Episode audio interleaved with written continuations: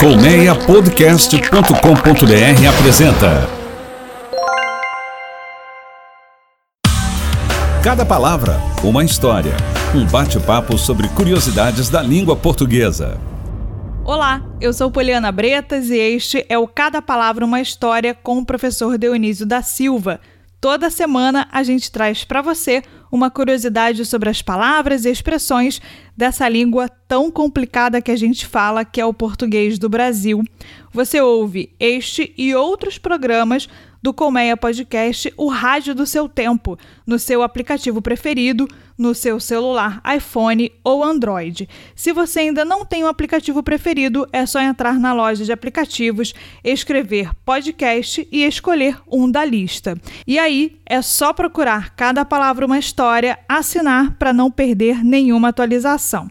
Se der, faz um comentário, uma avaliação também, porque a gente quer saber o que você está achando do nosso programa. Você pode também dar sugestões aqui para gente, para a gente tratar aqui no Cada Palavra. Além disso, isso ajuda outras pessoas a encontrarem o um podcast. Professor Dionísio da Silva já está com a gente. Professor, seja muito bem-vindo. Muito obrigado, Poliana querida. Seja bem-vinda você também e os nossos ouvintes. É verdade. E olha, para começar nessa estreia do nosso podcast, vamos falar um pouquinho sobre é, algumas palavras que estão no nosso cotidiano e também sobre o nosso dicionário, que é onde a gente vê ali as origens das palavras. O professor Dionísio da Silva dispensa apresentações, é a maior autoridade nisso que a gente conhece, né, professor? Muito obrigado. Não sou, mas vindo de você me faz bem. É, é sim, e como é. Professor, e essa palavra dicionário, né? É, como é que ela surgiu? É, hoje a gente consulta o dicionário para tudo, né? Pois é, Poliana. Uh, um pouquinho de história não faz mal a ninguém, é como o tempero na comida, não é? O, o português é uma língua do alvorecer do segundo milênio. Ele viveu cinco séculos sem dicionário algum já depois de formalizado na escrita, o português ainda não tinha dicionário. O primeiro dicionário vai ser lá no século XVI, mas o dicionário é, que é de referência mesmo, ele que é o do padre Rafael Blutot, ele se chamou Diccionarium porque o dicionário fixa uma forma estável para o, a palavra como nós a pronunciamos. Então, é para que todo mundo escreva aquela palavra de uma forma padrão. É, havia vários problemas. Tem um que é muito curioso. Ele achava que vagalume devia se. Aliás, ele achava que é, cagalume, como o povo chamava, não poderia ser registrado. Tinha que ser vagalume porque uma criaturinha tão bonitinha que ilumina as nossas noites não podia ter um nome chulo. Então ele simplesmente mudou de cagalume para vagalume e no dicionário ficou vagalume. Aham. Uhum. Aposto que pouquíssimas pessoas sabiam disso, viu, professor? Ou sabem disso, porque eu nunca ouvi falar que vagalume era cagalume. É, porque o povo português não tem este cuidado. Nós somos filhos da língua portuguesa, né? A língua portuguesa falada no Brasil e escrita no Brasil é filha da língua portuguesa falada e escrita em Portugal, né? Como diz o Camões naquele verso tão bonito, com os descobrimentos, ele diz: Na quarta parte nova os campos ara, e se mais mundo houvera, lá chegara. E o português chegou ao Brasil pela mão dos portugueses, a língua portuguesa, né? E o português não tem esse cuidado, assim, com certas palavras que aqui são chulas, lá não são, né? Sim, sim, existem diversos exemplos, né? Inclusive sim. que causam algumas confusões, especialmente agora que está um volume crescente de brasileiros indo morar lá em Portugal, tem histórias engraçadíssimas, né? É verdade. É.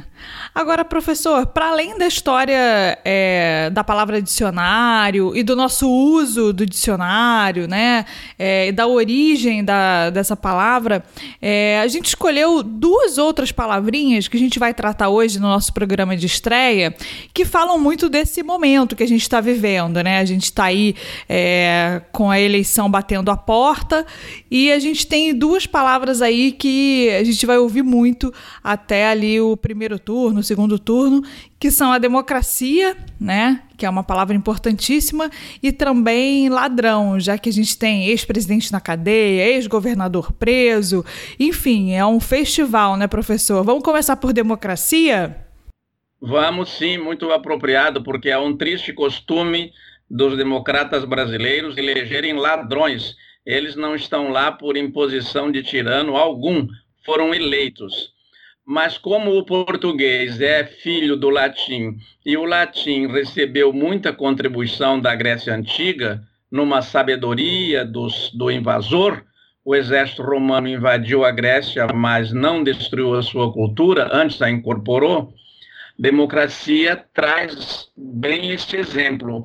Demos, em grego, é povo, departamento, hoje seria uma região, e o cracia, o outro composto grego, vem de kratos, que é poder. Então, demos e, po, e kratos, povo, e poder, é, se consolidou na expressão de o poder do povo. Se a gente fosse fazer literalmente a, a tradução, seria o poder do departamento, daquele departamento reunido.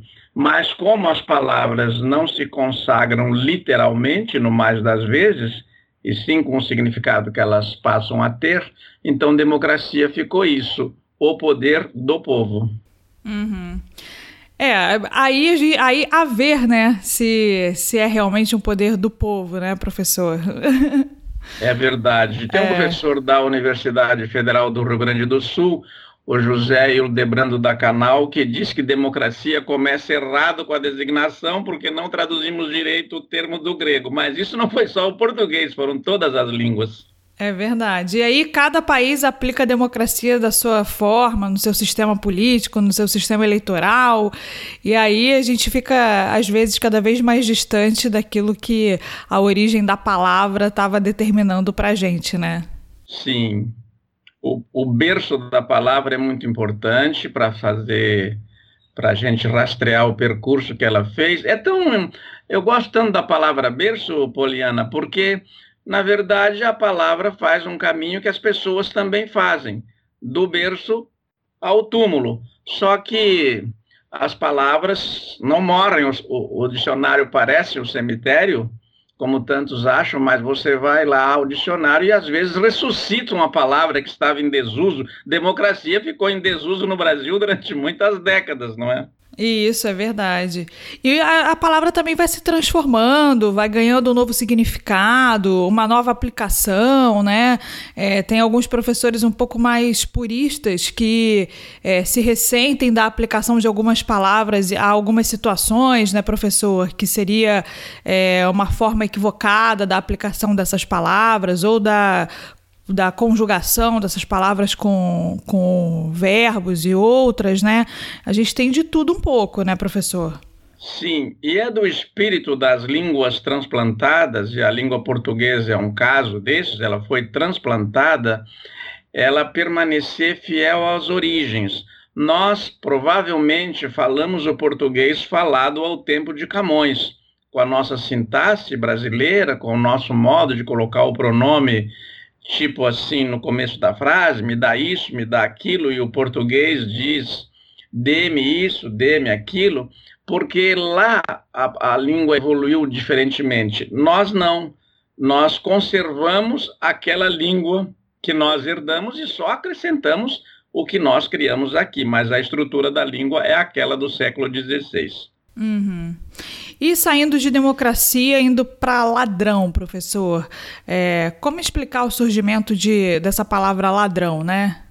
Bem, você vê um bebê no berço, a foto de e depois compara este bebê com o homem que, em que ele se transformou, ou com a mulher em que, ele se, em que, ela, se, que ela se transformou, dá uma olhadinha numa foto de quando você era bebê, provavelmente toda rechonchudinha, e olha Sim. a Poliana hoje, né? Rechonchudinha e carequinha. E carequinha, exato, é. é as, as, as, pessoas mudam do berço até a vida adulta. Com as palavras dá-se algo semelhante. Ladrão veio do latim latro, pela declinação latrone, e designava o soldado mercenário. Esse soldado mercenário, quando ele estava sob um comandante, sob as ordens de um comandante, ele fazia guerra, travava a batalha. Mas quando não estava, ele aproveitava que estava armado e roubava. Né? Vem daí a palavra latrocínio, inclusive é, o, o, aquele mercenário que era soldado se transformou num bandido, uma vez deixada, deixado o, o, exército, as forças a que ele servia. E foi isso que, é, que deu a palavra ladrão para nós. Uhum, uhum. Você pode ver, Poliana, como se usa diferente, né? O próprio padre Antônio Vieira é, escreve um sermão do bom ladrão. Uhum. Mas quando, quando se escreve um livro sobre roubar, porque o, o brasileiro no coloquial confunde muito é, roubar com furtar, o livro se chama A Arte de Furtar e não a Arte de Roubar. E também, se fosse a arte de ladrar, daí já seria uma coisa do cachorro, não é? Uhum. Ah, sim, com certeza. Porque e a expressão, professor, a ocasião faz o ladrão? Bom, esta expressão foi duramente contestada pelo Machado de Assis. É, o senso comum pensa que um bem, é, um bem que está desguarnecido, uma casa que está descuidada, é, é uma ocasião para o ladrão entrar, roubar ou furtar. Mas o Machado de Assis disse que não, que o, o, ladrão já nasce feito. A ocasião não faz o ladrão, ele, ele se aproveita da ocasião, porque a pessoa de bem pode ver uma coisa desguarnecida, sem cuidado, mas ela não vai furtar nem roubar, porque não é sua. Uhum. É, ele tá aí voltando à origem mesmo da, da palavra ladrão, né? Quando o mercenário não era soldado, ele aproveitava ali aquela ocasião em que estava é, já armado, né, para fazer a vida, né? Exatamente. Uhum. E a gente tem alguns ladrões bem famosos, né? O Robin Hood era um deles e até conquistou muita gente, porque afinal de contas tirava dos ricos para dar para os pobres, né? Fazia uma justiça social às avessas ali. É não tinha autorização, nem procuração, nem eleição de ninguém para fazer isso, não é? É verdade. É ver... Fazer uma distribuição de renda, né, professor? É verdade. E é o tal bom ladrão, né? É, eu acho que a humanidade devia pensar que o próprio Jesus morreu entre dois ladrões. Aproveito para te dizer uma curiosidade, querida Poliana, que todo mundo sabe o nome do bom ladrão, que é Dimas, mas poucos sabem o nome do mau ladrão, que é gestas, a gente só fala do bom ladrão. Há nisso, eu acho que é, no nosso inconsciente, um elogio assim, disfarçado ao bom ladrão, não é? Ladrão é ladrão, mal ou bom ele é ladrão, então é ruim, né? É verdade.